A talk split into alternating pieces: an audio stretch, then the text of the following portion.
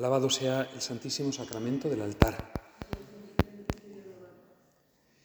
Bien, pues vamos a dar ahora unos pequeños puntos para la meditación o para, para aprovechar este ratito con el Señor.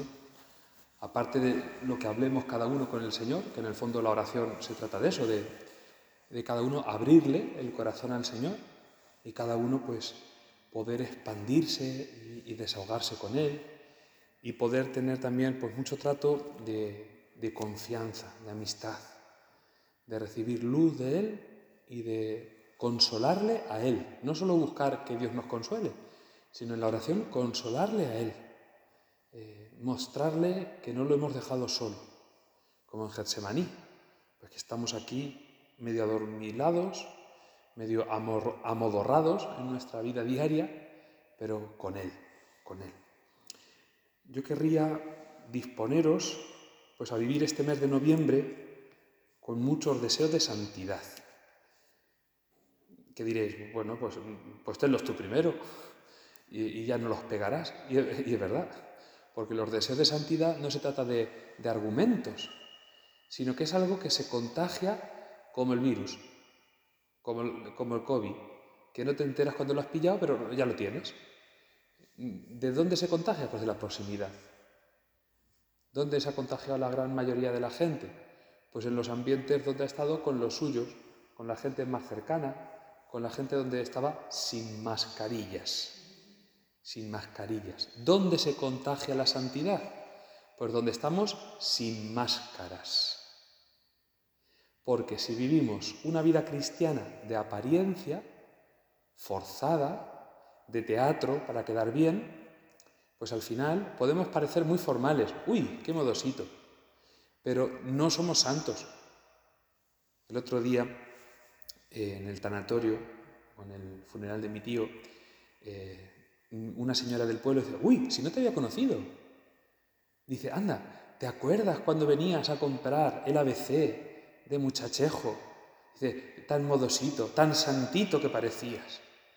Y yo me quedé pensando, ay Señor, si comprar la ABC fuera a ser santo, pues ya lo teníamos hecho.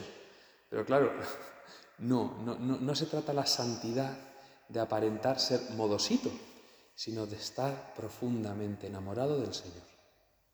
Y por eso, pues sí, es verdad que yo me gustaría eh, eh, contagiaros eso, pero es algo que no tengo. Sin embargo, ¿quién lo tienen? Los santos. Y cuando nos acercamos a los santos, entonces claro que se nos contagia el deseo de santidad. Este mes de noviembre, mes de los santos, deberíamos llamarlo mes del cielo. Es un mes de cielo, para pensar en el cielo, para vivir ya como si estuviéramos en el cielo. Ah, pues no hago nada. Me quedo tumbado en el sofá y, ya, ya estoy en el cielo. No, no, no. Aunque tú estés en la gloria, que tú estés en la gloria no significa que estés haciendo vida de cielo, sino la vida del cielo es amar, y amar mucho, y amar de todo corazón. El mes de los santos, el mes de noviembre, el mes del cielo, de las realidades eternas, empieza con la fiesta de todos los santos. Va recorriendo, pues como todos los meses en el calendario, grandes testigos de la fe, grandes enamorados de Jesucristo. Eh, nos lo va proponiendo. San Martín de Porres, San Carlos Borromeo, Santa Ángela de la Cruz, los mártires de España en el siglo XX, eh, luego veremos eh, San León Magno, San Martín de Tours, San Josafat, San Leandro, San... no sé cuál, ya me pierdo, muchísimos santos. Y terminamos, en noviembre siempre se celebra, desde la reforma del calendario eh, del Vaticano II, la fiesta de Cristo Rey, Rey del cielo y Rey de la tierra. Vivir vida de cielo significa vivir vida de amor. Y vivir vida de cielo significa vivir bajo el reinado y la soberanía del Cristo que nos ama, del corazón de Jesucristo. La civilización del amor que decía eh, Pablo VI y luego expandió mucho esa expresión San Juan Pablo II. San Pablo VI y San Juan Pablo II. La civilización del amor no es otra cosa que el reinado del corazón de Cristo. ¿Qué es la civilización del amor? ¿Qué es el reinado del corazón de Cristo? ¿Qué es transformar la sociedad al estilo del cielo? Pero hay que empezar por nosotros, porque es muy fácil que nos quedemos criticando, señalando, acusando a los que parecen enemigos del cielo. Y sí, los hay, claro que sí. Los poderes fácticos, los poderes económicos, el gobierno, todo lo que queráis. Y es verdad. Es verdad. Pero como no podemos cambiar el gobierno, no, no podemos. Pues, bueno, de momento, hasta que haya elecciones y esas cosas, y aunque haya elecciones, pues lo mismo nos da Juana que su hermana. Em, como no podemos cambiar al otro, lo que tenemos que hacer es cambiarnos nosotros. Todos los esfuerzos que pretendemos muchas veces hacer cambiando a las otras personas, deberíamos hacerlo cambiándonos a nosotros mismos. Y entonces a lo mejor sí que cambiaba algo. Empezar nosotros a vivir vida de cielo. Esta palabra de San Pablo me parece que nos puede iluminar mucho. Está en la carta a los filipenses, al final del capítulo 3.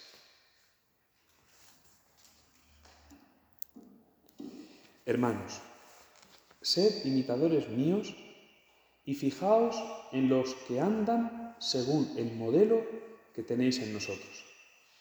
Porque, como os decía muchas veces, y ahora lo repito con lágrimas en los ojos, hay muchos que andan como enemigos de la cruz de Cristo. Su paradero es la perdición, su Dios el vientre, su gloria sus vergüenzas solo aspiran a cosas terrenas. Nosotros, en cambio, somos ciudadanos del cielo, de donde aguardamos un Salvador, el Señor Jesucristo. Él transformará nuestro cuerpo humilde, según el modelo de su cuerpo glorioso, con esa energía que posee para sometérselo todo. Y termina, empezando ya el capítulo cuarto. Así pues, hermanos míos queridos y añorados, mi alegría y mi corona. Manteneos así en el Señor, queridos. Este texto es muy hermoso y, muy profundo, porque nos invita a una conversión radical. ¿Somos nosotros amigos o enemigos de la cruz de Cristo? San Pablo escribe esta carta en una época ya de cautividad, siendo ya Pablo anciano, habiéndose desgastado mucho en la evangelización. Y claro, ya como una persona mayor, dicen que las personas mayores tienen la lágrima fácil, enseguida se echan a llorar, son mayorones. Pues San Pablo se echa a llorar por una cosa que de verdad lo merece. Ahora os lo digo con lágrimas en los ojos. Hay muchos que andan como enemigos de la cruz de Cristo. Nosotros no debemos pensar en otros sino en nosotros. ¿Y qué hay en nosotros de enemigos de la cruz? Porque es muy fácil pensar, los enemigos de la cruz, los que derriban cruces, los talibanes del Oriente Medio o los talibanes de la izquierda en España, derriban cruces. Y esos son enemigos de la cruz. Pero a lo mejor tenemos enemigos de la cruz bajo los brazos de la cruz. No solo los que derriban la figura de la cruz, sino los que, aun llevándola como insignia, viven en contra de lo que la cruz de Cristo significa. ¿Quién es peor enemigo? ¿El que te ataca de frente o el que desde dentro de tus filas va minándote y va saboteándote? Es mucho peor enemigo el que desde dentro bajo capa, bajo máscara de amigo, en realidad es enemigo. Duele mucho más la traición del amigo que el desplante del enemigo, porque lo propio del enemigo es odiarnos, y que un enemigo nos odie nos honra, nos honra, pero que un amigo me venda, me traicione y trabaje por mi ruina, pues duele mucho más. Hay muchos que viven como enemigos de la cruz de Cristo. Dice, su paradero es la perdición. Su paradero es la perdición. No me hagáis mucho caso, pero creo que en alguna traducción esto se puede entender como que su fin es la letrina. Ya no quiero dar más detalles, que, no estamos en sitio de dar detalles escabrosos. Su paradero es la perdición. Van a terminar en el cubo de la basura, vamos a decirlo un poquito más fino. Pero creo que eh, hay una traducción posible de eso. No me hagáis mucho caso que yo no soy especialista. Y no la he encontrado. La he estado buscando y no la he encontrado. Su paradero es la perdición. Pero sí, el final es desastroso. Su vientre, su Dios, el vientre. Su Dios, el vientre. Adoran, rinden culto al vientre. Su gloria, sus vergüenzas. Lo que a todos nos avergüenza, de ellos se glorían. Solo aspiran a cosas terrenas. Claro, aquí hay una lectura literal muy dura. Porque que su Dios sea el vientre, pues enseguida a lo mejor se nos viene a la cabeza cómo se rinde culto y cómo la fama, el honor, eh, el interés, cómo mueven masas, cómo se hacen sacrificios por la comida, no solo por comer, como satisfacer una necesidad natural, básica, sino todo el despilfarro de la comida de autor, de los chefs, de lo culinario, de lo gastronómico, el Dios el vientre. Todos los esfuerzos, los sacrificios es por conseguir esta comida, este manjar, esta receta. Acordaros, había un restaurante eh, el Adrián Ferran, es, eh, no me acuerdo el nombre. Bueno, eh, creo que se llama el restaurante El Bulli. El, claro, que había lista de años para ir a comer allí. Y era famoso, es decir, por costar un dineral y ponerte tortilla de patatas deconstruida sobre espuma esférica de hongos del bicho de la patata. Y seguramente tiene mucho arte, no, no penséis que lo quiero yo desprestigiar esto porque hay mucho trabajo, hay mucha dedicación. Pero cuando eso se sobrepone a Dios mismo, a Dios mismo, claro, si eso le quita el puesto a Dios, entonces es cuando es malo. Que la cocina sea un arte no es pecado. Que una persona se gane la vida siendo un artista en los fogones, ¿cómo va a ser pecado eso? Le da gloria a Dios sacando ese potencial que tiene, pero si lo pone al servicio de Dios. Pero cuando invertimos las categorías y ponemos el primero de todo, algo que es pues, lo último o lo más básico, claro, en esto a lo mejor mm, es muy fácil acusar, sí, el cocinero tal, y no nos damos cuenta de que nosotros hacemos lo mismo cuando, por ejemplo, no, no he venido a misa porque han venido mis hijos y he tenido que preparar la comida. Toma, pues, pues prepara una cosa más sencilla. No, hombre, porque ya que vienen, entonces, ¿y pierdes a Dios por preparar la comida? No lo sé, algunas veces a lo mejor, pues sí, mira, es que se me han juntado ciento y la madre y hemos tenido que preparar y tal, hasta que, pues alguna vez puede pasar. Sí, pero no penséis a lo mejor en el caso concreto, sino en la tónica dominante. El Dios, el vientre. Pero también podemos pensar, por ejemplo, en el culto al cuerpo. ¿Y cuánta gente hace tantos sacrificios por tener un vientre plano? Yo como me esfuerzo en mantener la línea, no tengo problema, porque yo, a Dios gracias, mantengo muy bien la línea curva, pero mantengo la línea. Pero cuánta gente echa, por ejemplo, horas y horas en un gimnasio por tener un físico de una determinada manera. ¿Es pecado hacer deporte? No. ¿Es pecado tener una buena forma física? No. ¿Es pecado tener incluso, pues sí, eh, un cuerpo de competición? Pues no es pecado. Siempre y cuando no ocupe el primer lugar. Que no sea tu Dios. Que no sea tu Dios. También se puede entender el vientre como el bajo vientre de los instintos sexuales. Entonces, claro, como todo queda sometido a lo que mi apetencia diga, todo queda priorizado en satisfacer pues, la lujuria. Su Dios el vientre, su gloria, sus vergüenzas. Y yo no puedo dejar de recordar esto cada vez que vemos programas en los que la infidelidad es la salsilla que hace que la gente esté pica en ver ciertos programas de televisión. Y su gloria se glorían de lo que es vergonzante. Pero fijaos, a lo mejor esto no lo tenemos nosotros, que a lo mejor vivimos una vida ordenada en esto, pero a lo mejor vivimos de otra manera, que es, dice, a ver si lo encuentro, que no vivo. Solo aspiran a cosas terrenas. Solo aspiran a cosas terrenas. ¿Cuántas veces esto nos lo tendríamos que aplicar? Porque nos movemos no solo por, por las necesidades que tenemos y que son legítimas, sino que las cortamos su sentido sobrenatural. Os pongo un ejemplo. ¿Cuántas familias bendicen la mesa? ¿Cuántas familias antes de comer bendicen la mesa? Parece una tontería, pero es tan sencillo como que bendecir la mesa hace que tu Dios no es el vientre, porque justo antes de satisfacer el estómago te acuerdas de aquel que te da la posibilidad de llevarte el bocado a la boca. Gracias, Dios mío, por los alimentos que nos concedes tomar.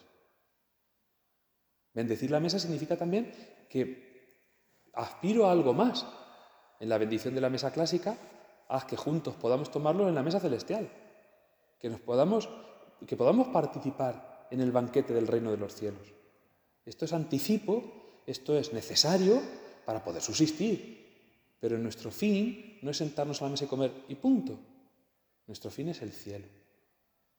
Porque eso se trata de ser imitadores de Cristo y de, los santos. Hermanos, sed imitadores míos, que en otro momento dice San Pablo, como yo lo soy de Cristo. Como yo lo soy de Cristo. Sed imitadores míos y fijaos en los que andan según el modelo que tenéis en nosotros, en los apóstoles, en los santos. No nos podemos fijar en modelos de gente que no ama a Dios, porque entonces nos llevarán por caminos de no amar a Dios. No podemos fijarnos en modelos de gente que vive apostatando de la fe, porque entonces terminaremos apostatando de la fe. No podemos vivir siguiendo modelos de gente, de personas que solo piensan en cosas terrenas, solo aspiran a cosas terrenas. Nosotros aspiramos al cielo, aspiramos a algo más aspiramos a la vida eterna. Más aún, aspiramos a que en esta vida vivamos vida de cielo. Porque cuando nuestro Dios es Dios, solo nos gloriamos de la cruz de Cristo y aspiramos a las, a las realidades celestes, resulta que entonces somos amigos de la cruz de Cristo. Más aún, en nosotros está plantada la cruz de Cristo y nos convertimos en anticipo del reino de los cielos. El reino de los cielos no se conquista reino a reino, provincia a provincia, estado a estado, nación a nación, sino corazón a corazón. Por eso importa tanto que nosotros, que somos ciudadanos del cielo, lo esperemos todo de Dios. Nosotros, en cambio, los que somos amigos de la cruz de Cristo, somos ciudadanos del cielo. Ciudadanos del cielo. Nuestra verdadera patria está arriba. Donde nosotros de verdad somos lo que tenemos que ser es en el reino del amor de Dios.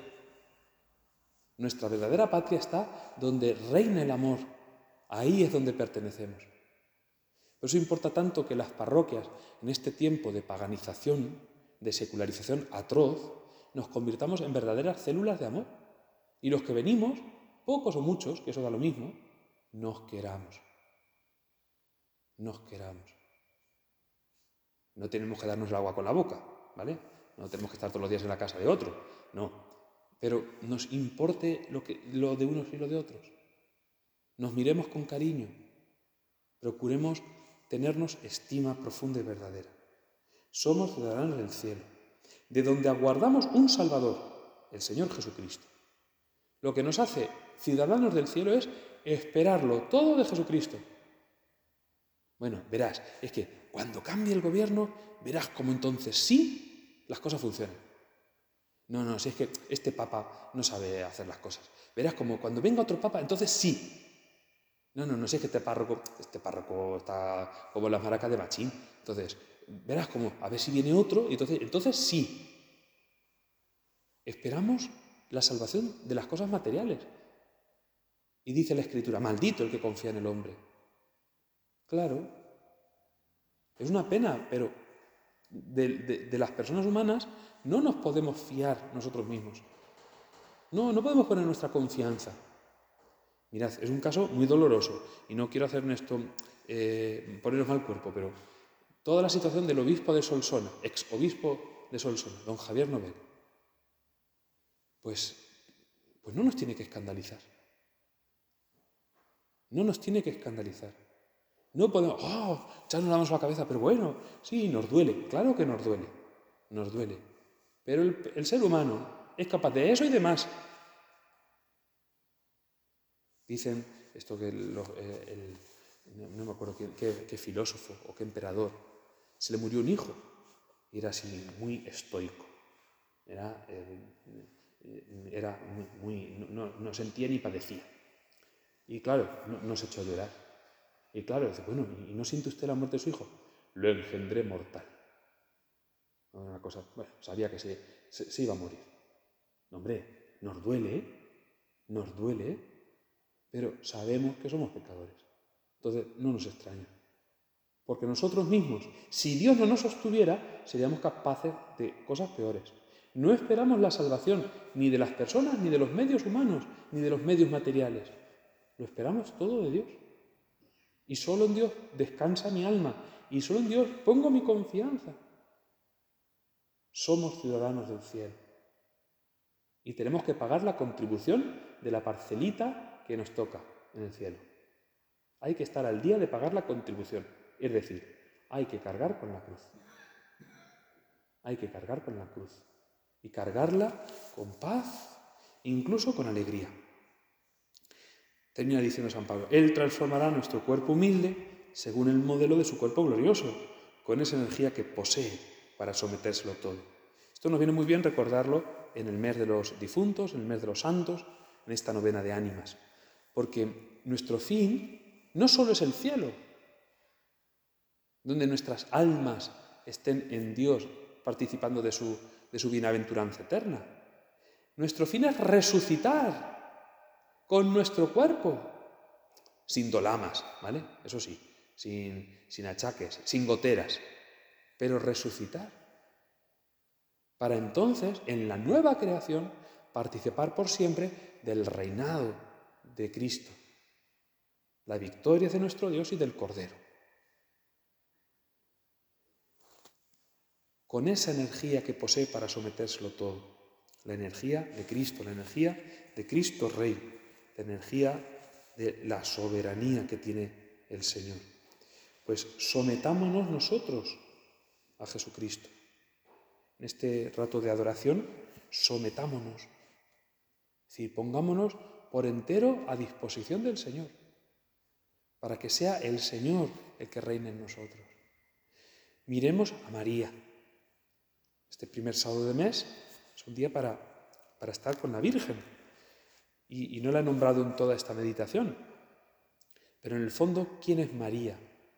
Sino la amiguísima de la cruz de Cristo, la que vivió siguiendo el ejemplo de los santos patriarcas y profetas, la que vivió por entero atenta a la voluntad de Dios. ¿Quién es María sino la que se, en la que se cumple perfectamente, perfectamente, pues esta realidad que nos decía San Pablo, de ser ciudadanos del cielo. Por eso pensar en María, rezarle a la Virgen Santísima, vivir dentro del refugio seguro de su corazón inmaculado, es vivir en el cielo, vivir en el cielo. Y María nos puede dar verdaderamente a Jesucristo. Y por eso, al esperarlo todo de Jesucristo, lo hacemos con María, en María y por María. Porque ella es la que verdaderamente nos da al Salvador del mundo. Ella es la que de verdad nos da la salvación. De María esperamos el Salvador. De María aguardamos al Salvador. María es el cielo, porque María es el reino del amor de Dios, el reino del corazón de Dios, en su corazón inmaculado.